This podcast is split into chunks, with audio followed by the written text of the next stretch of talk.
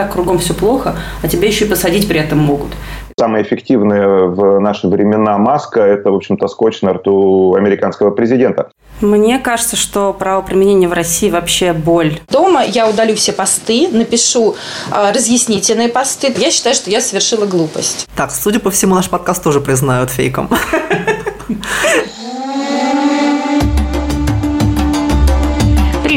Это подкаст «Цифровое средневековье» от Центра защиты прав СМИ. Здравствуйте, это Роман Желудь и Анна Кумицкая и наш второй подкаст, посвященный коронавирусу. На этот раз он о фейках. Мы поговорим о том, как эпидемия COVID-19 привела в России к преследованию журналистов и пользователей социальных сетей. Конечно, непроверенная информация была, есть и будет, и раньше она называлась слухами, теперь фейками, но фейки есть не только в России. Вот что рассказывает из Нью-Йорка журналист RTVI Гарри Княгнинский. Самый большой, к сожалению, сейчас источник фейков в Америке – это, как ни прискорбно, признавать президент США Дональд Трамп. По этому поводу уже немало есть мемов о том, что э, самое эффективное в наши времена маска – это, в общем-то, скотч на рту американского президента. А вот почему. Дело в том, что Дональд Трамп часто позволяет себе высказывать мнение, которое хочется услышать как раз от экспертов в области вирусологии, эпидемиологии, от врачей. А, например, Дональд Трамп заявил о том, что э, в борьбе с коронавирусом прекрасно помогает препарат со сложным названием, сейчас не вспомню, но это препарат против малярии. Он об этом заявил публично, и люди некоторые побежали в аптеку, стали э, его принимать, но там проблема в том, что мало того, что это лекарство не помогает против коронавируса, его прием этого лекарства, если э, у тебя нет малярии, чреват очень серьезными осложнениями, побочными эффектами, вплоть до смерти. А вот Пол Калетти с радиостанции BBC рассказывает про английские фейки. Конечно, это случается в британских социальных сетях. Этого невозможно избежать, если вы заглянете в Твиттер или в Фейсбук. Например, одна фейковая новость была очень популярна несколько недель назад о том, что китайский вирус был создан в лабораториях Китая. Кто-то написал в группе WhatsApp, что Африка заперла всех, и это было около трех недель назад. Но это оказалось неправдой. Давайте разберемся с нашими российскими фейками и с тем, как с ними борется власть. Вместе с нами это будут делать директор и ведущий юрист Центра защиты прав СМИ Галина Арапова и старший юрист Центра Светлана Кузеванова. Давайте начнем вот с какого вопроса. Мы все говорим фейки, fake news и так далее. Что это такое с юридической точки зрения? Ведь, насколько я понимаю, далеко не каждый фейк является э, наказуемым.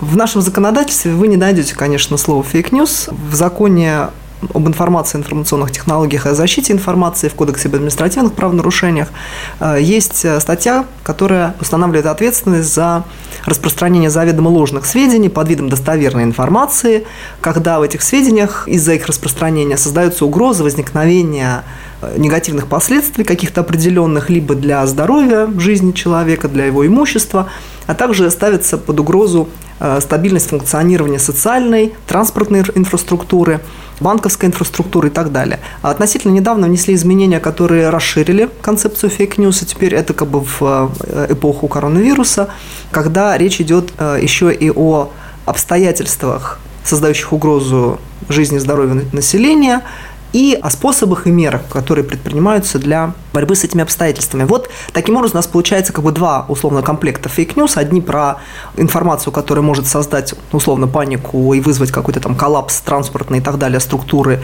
и вообще там, армагеддон в обществе, а другая именно конкретно про какие-то обстоятельства, создающие проблемы для здоровья населения и недостоверные сведения, которые подаются под видом достоверной информации о методах и способах борьбы с этими обстоятельствами. Ну, должны быть сведения не просто, которые недостоверные, потому что недостоверные сведения в принципе те же самые сплетни, да, тоже недостоверные сведения, но они не наказуемы. То есть должны быть какие-то негативные последствия для общества, э, причем серьезные негативные последствия, которые требуют принятия мер для того, чтобы пресечь распространение этой информации, для того, чтобы распространение этой дезинформации, намеренной дезинформации, не ввело в заблуждение общества, не вызвало каких-то негативных, серьезных там, волнений и так далее. То есть, на самом деле, вот э, именно эта концепция положена у нас в основу.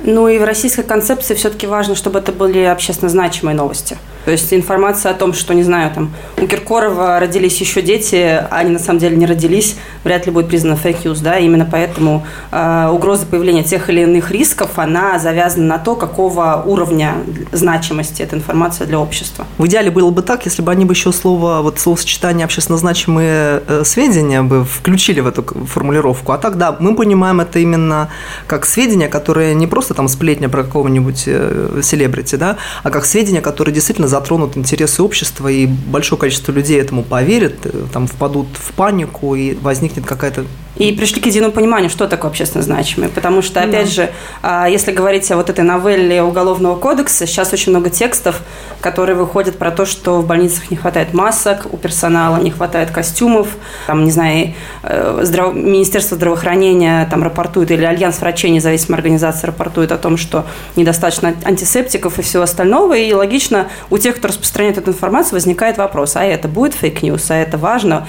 Может ли это вообще создать коллапс, например, в медицинской системе или нет? Ну вот э, это и самое интересное, потому что когда мы говорим вот об этих самых фейковых новостях, как их у нас понимают, мы все время употребляем будущее время. То есть это сведения, которые могут вызвать, и дальше идет там вот эти все там какие-то негативные последствия, массовые волнения и так далее, и так далее. А где критерии? Вот как, например, та же самая прокуратура которая, кстати говоря, вот, э, предъявляла претензии одному магаданскому изданию именно за то, что они написали, что в магаданских больницах не хватает масок, и медицинский персонал обязали их шить. Так вот, вопрос. Как определить вот этот самый критерий э, разрушительности, деструктивности этих новостей? Мне кажется, что правоприменение в России вообще боль юристов практикующих, особенно правоприменение контролирующими Сижу органами. рядом и плачу. Потому что ты никогда не знаешь, что именно придет в голову конкретному сотруднику, который будет читать этот закон, толковать и впоследствии применять. А последствия этого правоприменения на самом деле очень иногда бывают серьезными, как там, неважно, для редакции, для сайтов, для конкретных людей. Потому что вспомним этот случай с э, э, блогером, был или кто, который потроллил немножко вообще ситуацию, которая происходит с шутками, да, вокруг э, коронавируса, да, и сделал шуточный, условно, пост, и эти шутки как бы не оценила Генеральная прокуратура. Взорвали специально, чтобы вирус попал в воздух, и обратите внимание, именно тогда горели леса в Сибири. Их тоже подожгли специально, чтобы вот этот дым от пожара, он подхватил вирус и унес в Китай, чтобы оттуда как бы это все пошло. Да? Это была операция теневого мирового правительства, ну, масоны, надеюсь, это понятно. И если бы правоприменение было каким-то а, образцовым, то, как мы себе его представляем и каким мы, э, как мы о нем мечтаем, то, конечно, можно было бы говорить, что закон, в принципе, о фейках нужен, он появился не случайно, и э, существование его оправдано абсолютно обоснованно. Но если бы мы понимали, все, кто применяет этот закон, понимали, по каким критериям этот закон применяется. А если он применяется настолько разрозненно, что в разных регионах выносятся совершенно разные решения, и правоприменители впадают в крайности, когда привлекают за реальность реальные нарушения, да, или за какие-то вот такие фейковые нарушения, то возникает, соответственно, вопрос, а как тем, кто хочет работать по закону и хочет публиковать новости так, чтобы это не подпадало под fake news, хочет рассказывать о ситуации с коронавирусом в России, как им работать безопасно? Это первый вопрос. А второй вопрос, как нам, юристам, которые эти тексты вычитывают, э, с какой-то гарантией давать консультацию да, и принимать решение, а безопасно или нет этот текст вообще размещать. Я думаю, что и прокуратура на самом деле тоже в гадает. большей степени гадает на говенной гуще или принимает решения, скорее исходя из политической целесообразности. Ну, давайте посмотрим на решение генерального прокурора относительно блокировки статьи Елены Милашиной в «Новой газете». Публикация Елены Милашиной «Смерть от коронавируса. Меньшее зло» появилась на сайте «Новой газеты» 12 апреля. На следующий день глава Чечни Рабзан Кадыров очень резко прореагировал на нее – 15 апреля Генпрокуратура потребовала заблокировать статью за якобы содержащиеся в ней фейки. Редакция была вынуждена это сделать. Конфликт вызвал большой резонанс в России и за рубежом. Журналистка подала заявление в Следственный комитет из-за угроз. А, я внимательно прочитала статью. Я понимаю, что, может быть, какой-то факт из описанных Еленой, а там их много фактов – может быть сложно доказать. Сама журналист говорит о том, что у нее есть доказательства всех фактов, которые изложены в данной публикации. Там многие из э, доказательств, они прям в публикацию вмонтированы. И видео, записи выступления Магомеда Даудова, и самого Кадырова, и документы. Доказательства там есть. Вопрос, каким образом принимал решение генеральный прокурор, руководствуясь чем? Звонком из администрации президента, собственным правосознанием, рекомендациями из Республики Чечня, чтобы эту публикацию убрали, мы не знаем. Потому что если посмотреть на закон, и на то, каким образом было вынесено решение о удали, об удалении этой публикации, мы понимаем, что на самом деле это решение не основано на законе. Там нет сведений, которые бы могли вызвать там панику или еще что-то, там блокировать транспортную инфраструктуру Чечни там, и так далее, или там других регионов. А, понятно, что в данной ситуации публикация, которая рассказывает о обстоятельствах, как развивается эпидемия в Чечне, вот в данном случае в конкретном, э, эта публикация основана на сведениях, которые были получены из конкретно, от, от конкретных людей, которые в этой республике сейчас живут, э, которые видят, что происходит и так далее. То есть есть свидетель, который прям, прям об этом рассказывает. Есть документы, э, там, есть другие какие-то доказательства. Когда принималось решение генеральным прокурором, он эти документы смотрел, он проверял достоверность? Вряд ли.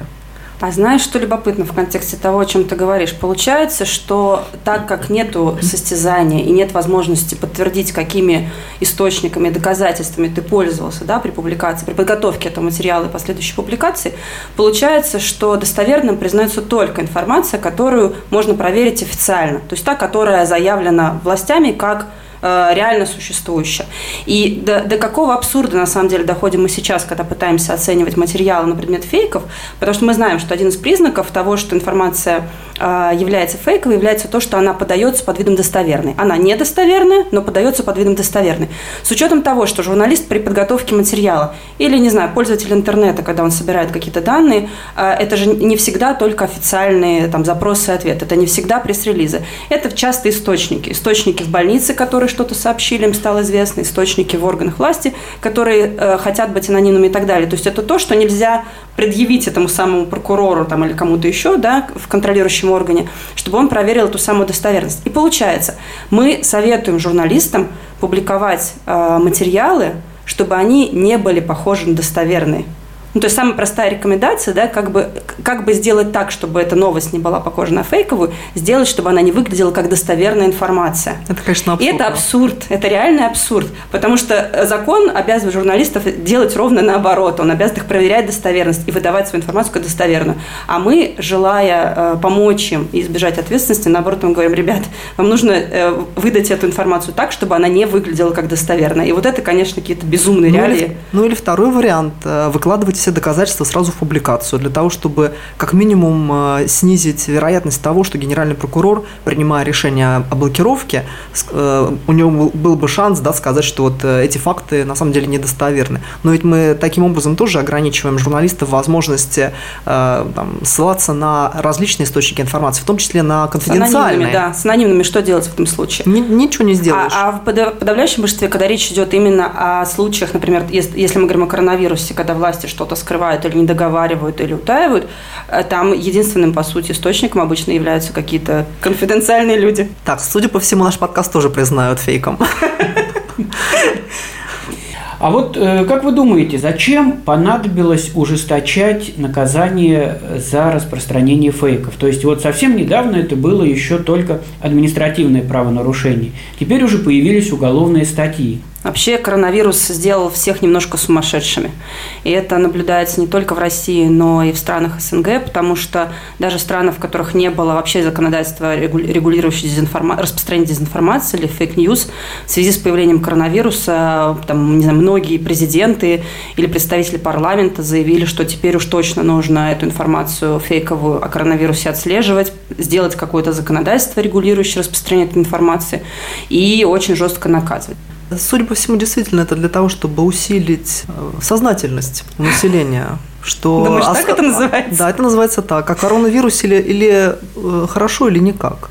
Все-таки я верю в лучшее в людях. Я думаю, что на самом деле у них-то благая была цель сделать так, чтобы люди панике не поддавались. Но просто даже благую цель наша Государственная Дума, видите, она как умеет, так и достигает. Она достигла это путем введения новой уголовной ответственности за это. Э, аналогичные законы по борьбе с fake news есть в других странах, и в некоторых странах гораздо более жесткие, чем наши. Знаешь, мне кажется, было бы адекватным, если бы они просто ввели систему предупреждения. Французский, кстати, закон о fake news, он предоставляет возможность э, всем распространителям, в том числе частным лицам, в течение недели предоставить э, свою позицию, представить доказательства. И только после этого будет принято решение относительно э, удаления, блокировки там, и так далее. В более сложных случаях, когда э, необходимость проверки доказательств, достоверности фактов требует больше времени, чем неделя, то придается больше времени. У нас времени не дается. А вот эти ужесточения, которые в результате приводят к тому, что люди боятся что-то сказать, они не играют э, в противоположную сторону, то есть они не дают ли обратный эффект? Э, законодатели говорят нам о том, ну или намекают нам, что все это делается во благо, что действительно это делается для того, чтобы в народе не возникала паника. И мы вроде бы с этим согласны. Но по факту же получается совершенно обратная ситуация – Вспомните, собственно, в прошлом году, когда а, был введен запрет на оскорбление власти. И административные производства были возбуждены в связи с тем, что было что-то распространено про президента, а, вызвало тогда шквал. Э, флешмоб. Да, флешмоб, когда народ начал дублировать то, что, за что, собственно, наказывали. Это как раз, мне кажется, Ром, то, о чем ты говоришь. Но видите, мы видим скорее такой подход, когда э, при наращивании объема информации, поступающей от государства, при этом есть некоторое сдерживание альтернативной вот этой информации из других источников. И журналисты все равно будут проверять э, официальную информацию из других источников. И если эта информация будет как-то расходиться, они обязательно на это обратят внимание. Вот именно это, видимо, и не нравится. Видимо, попытка заблокировать и снизить поток вот такого рода информации, она как раз вызвана желанием эм, создать такое позитивное поле информационное, где была бы только преимущественная информация о том, что они делают все возможное. Мы верим, что они делают все возможное, но это не отменяет того, что есть проблема в медицине в системе здравоохранения. И если об этом не писать, то все равно у людей возникнет вот этот когнитивный диссонанс. Все совершают ошибки, не надо этих ошибок бояться, не надо бояться их признать. У нас, видимо, власть все-таки боится эти какие-то ошибки допустить и признать, что они их допустили, и в результате любая попытка критиковать их за это, она выливается в дело о фейк-ньюс. Не надо этого делать, это, конечно, не способствует недоверию, э, ни к власти, ни к средствам массовой информации, ни к деятельности правоохранительных органов в этой ситуации. Туркменистане, например, стараются избежать паники, употребляя слово «коронавирус» как можно реже. Рассказывает Руслан Тухбатулин, редактор независимого издания «Хроники Туркменистана». Ну, официальных запретов на использование слова «коронавирус» не вводилось. Другой вопрос, что они стараются это делать как можно реже. Например, из брошюры о профилактике коронавируса исчезло, собственно, упоминание коронавируса, и осталось только рекоменда... общие рекомендации по защите от э, различных вирусов. Сейчас об этой проблеме начали говорить чаще. В официальных медиа в том числе, и по телевидению туркменскому, и э, в, в госинформагентстве. Так что, как такового запрета нет. Но определ... совершенно определенно использовать это слово стараются как можно реже. И, э, например, ношение масок, оно не запрещено официально. Но бывают случаи, когда людей, по крайней мере, нам, нам, я имею в виду нашему изданию, достоверно известно об одном случае, когда задержали женщину, которая была в маске. Это было еще, если не ошибаюсь, в начале марта. А, как сообщала а, Туркменская служба радио «Свободы», а, там на улицах людей задерживают даже, в принципе, просто о разговорах, из-за разговоров о коронавирусе. Может быть, в некоторых ситуациях и стоит, например, ограничить распространение информации, но нет необходимости штрафовать человека, который так находится в сложной жизненной ситуации, он и переживает, и работы лишился, и неизвестно сколько месяцев он там будет еще сидеть в этой ситуации карантина, да, э, штрафовать его на последние там, 15 тысяч рублей. Какова необходимость? Ну, удалили вы его сообщение из WhatsApp, достаточно. Он уже все понял. Он Больше не будет, не будет. Он уже не будет разговаривать про коронавирус э, ни с кем, кроме как сам с собой, запертый там, на кухне. По мне, только каждый новый случай привлечения кого-то к уголовной ответственности, наоборот, нагнетает и вызывает еще больше паники от того, что и так кругом все плохо, а тебя еще и посадить при этом могут. эта практика, которая сейчас формируется, она выглядит очень пугающе. Ну, во-первых, вот начнем с того, что у нас, судя по всему, людей, которые распространяют вот эти недостоверные данные, правоохранители начали заставлять извиняться. Как вы считаете, это же тоже, наверное, не очень хорошая практика?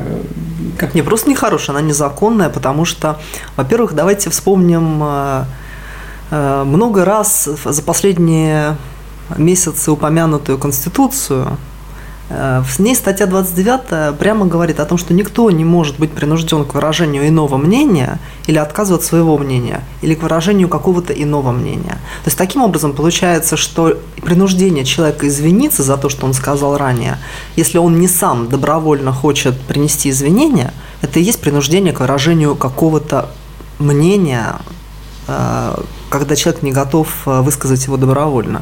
То есть это в чистом виде нарушение статьи 29 Конституции. Кстати, об этом говорил и Верховный суд в постановлении Пленума, которое было, э, касалось исков о защите чести и достоинства. Там тоже сказано, что принесение извинений э, в принудительном порядке, да, через судебное решение, это нарушает статью 29 Конституции и недопустимо.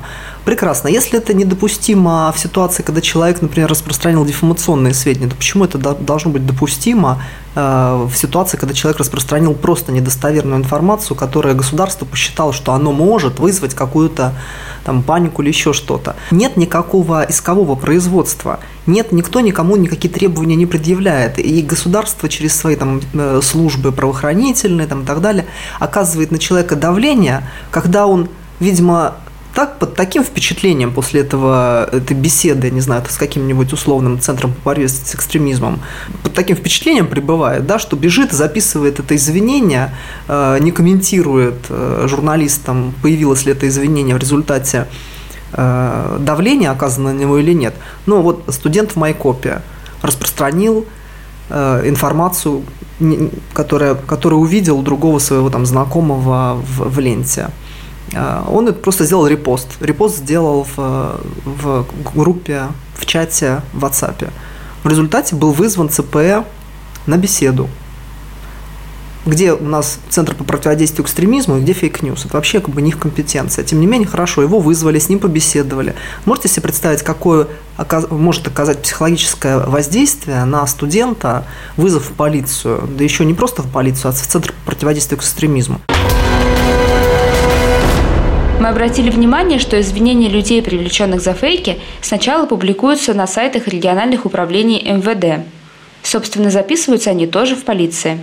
Я э, по незнанию информации распространила неправдивую информацию о ситуации э, с коронавирусом. Информация, то есть неподтвержденная. Из Сирии одна бабка сказала, ну, вот так вот получилось. Я сожалею, что все вот эти вот инстинкты самосохранения сработали раньше головы.